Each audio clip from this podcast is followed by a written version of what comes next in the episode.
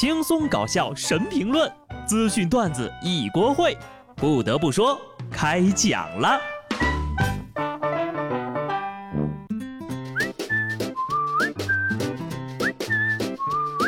Hello，听众朋友们，大家好，这里是有趣的。不得不说，我是机智的小布。昨天呢是五二零，你们表白了吗？忘了的话啊，今天还来得及啊。当然了，单身的朋友当我没说，请原谅我的冒犯。因为在五二零的前一天，众多男同胞们失去了自己的老婆。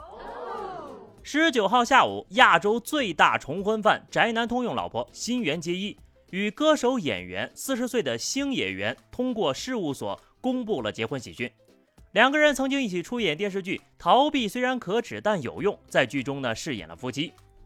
首先，我要澄清一件事情，我不叫星野源呐，是媒体把我的名字打错了。其次，这部日剧告诉了我们一个道理：逃避可耻，但可以结婚。一众男网友表示：“我反对这门婚事，夺妻之仇不共戴天。”反对无效，都坐下吧。喊了新垣结衣这么多年的老婆，一夜之间多少人又变成了孤家寡人？爷青结呀！不得不说一句啊，这个虽然新垣结衣呢也是我的老婆，但是这门亲事我是同意的，祝福哈。毕竟到了适婚的年龄，遇到合适且相互喜欢的人结婚，也是一件大喜事儿。十九号啊，可以说是无数男人最痛苦的一天了。日本女星石原里美最近呢也流露出了想要在年底退出演艺圈的想法。有日媒体爆料，石原里美最近频繁的与日本执政党的相关人员接触。如果计划顺利的话，她很有可能要在明年的七月份参加参议院的选举。新垣结衣结婚了，石原里美退圈从政了。好家伙，一个老婆都不给大家留下是吧？一定要把事情做得这么绝的吗？留给大家的老婆不多了。对于宅男，无非就是又少了一个老婆而已。没关系啊，只要我老婆够多，悲伤就追不上我。昨天早上，陈思诚和佟丽娅官宣离婚了。这两天呢，我就学会了一个新词语和新概念，叫做“老婆守恒定律”。昨天你失去了一个老婆，今天就收获了一个老婆，这个就叫老婆守恒。而且离婚呢，其实从来都不是一件坏事儿，它象征着一段旧时光的结束，也意味着新的机遇即将到来。只要是自己做出的选择，那就都是幸福的。当你和爱人吵架的时候，请记住，这是你自己的选择。浙江衢州高速上，一男子被车撞后昏厥，民警赶到现场，发现男子的后脑勺出血并伴有呕吐，随后将肇事女司机控制。经了解呀，这肇事女子和男子呢，俩人是情侣，因为一点琐事发生了争吵。女子想开车离开，期间呢，男子跳上了引擎盖予以阻拦。转弯时，因为车辆惯性，男子被甩落倒地。目前呢，该男子轻微受伤，驾车女子被处罚款两百元。一个开车想跑，一个穷追不舍，一个不肯刹车，一个模仿成龙，连着看下来呀，还有一种好莱坞动作片的既视感呢。好看啊，看看电影就行了，不要模仿了。第一，这个是违规行为，犯法了；第二，既没有成龙的身手，也没有范迪塞尔那技术，只能说。两边都有问题，一个不该阻拦，一个呀不能真开呀。个人建议啊，女人发火的时候还是先远离她，毕竟她们对自己都挺狠的，对别人就不用我说了吧。有网友做了小腿肌肉阻断术，并发在社交平台进行分享，引发了网友热议。该帖称呀，这项手术呢可以让肌肉慢慢萎缩，从而达到永久瘦小腿的效果。专家介绍。刚做完手术，小腿是会瘦一点，但是后期呢，脂肪补充上去，仍旧会变胖，而且失去肌肉支撑之后呀，这小腿的皮肤下坠会更加的难看。小腿肌肉很重要，失神经之后会影响走路、跑跳，甚至会跛。这是一项损害性手术，不可逆转的。目前呢，正规医院都不会开展，医生呢也是百思不得其解，难以相信。这种常识现在还得需要医生去科普了。肌肉阻断术让肌肉萎缩，没有肌肉，小腿自然就瘦了。这哪里是减肥呀，分明就是自残呐！听着我都害怕了。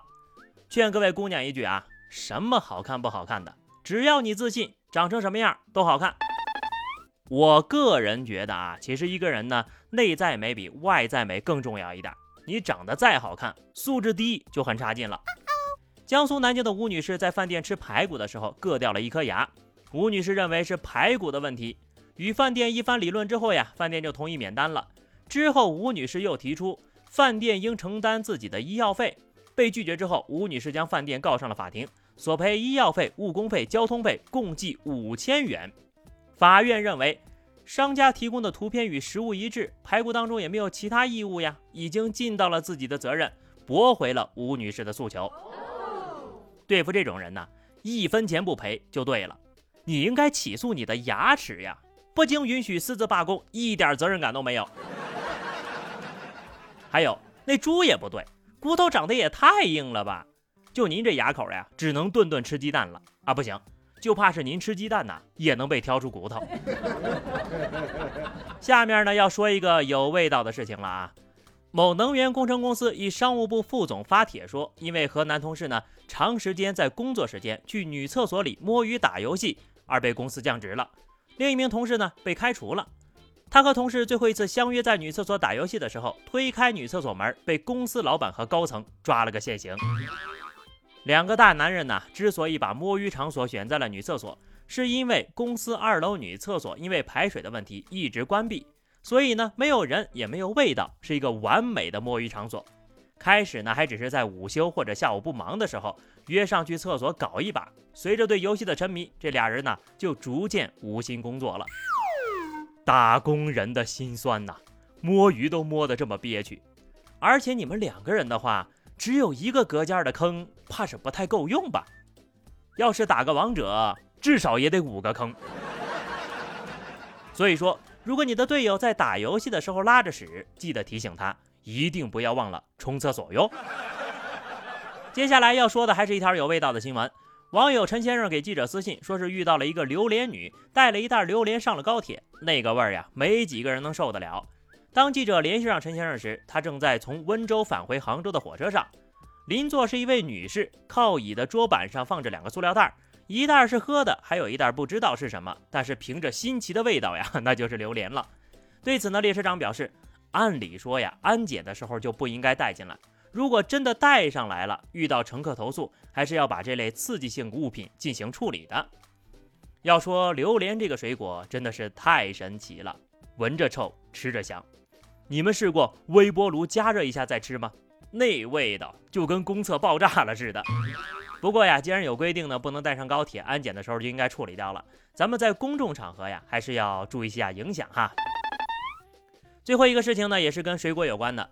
长沙一男子骑着电动车路过水果店的时候，看到堆着的水果，临时起意，把一箱荔枝拉到电动车的弯梁处，企图偷走。由于拐弯太急，偷来的荔枝散落了一地。男子捡荔枝的时候，头盔掉了出去。去捡头盔的时候呢，电动车又倒了。最终呀，他气急败坏，骑着车跑了。真的不是在拍喜剧片吗？感觉您跟那憨豆先生似的啊！这么笨就别偷荔枝了吧。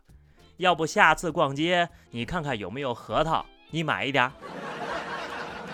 不仅偷了个寂寞，还慌的一批。生活不能自理，就别出来干坏事了。啊，不过也好啊，知道自己几斤几两，想做个小偷，这辈子都不要想了。好的，那么以上就是本期节目的全部内容了。关注微信公众号 DJ 小布或者聊 QQ 群二零六五三二七九二零六五三二七九，来和小布聊聊人生吧。下期不得不说，我们不见不散，拜拜。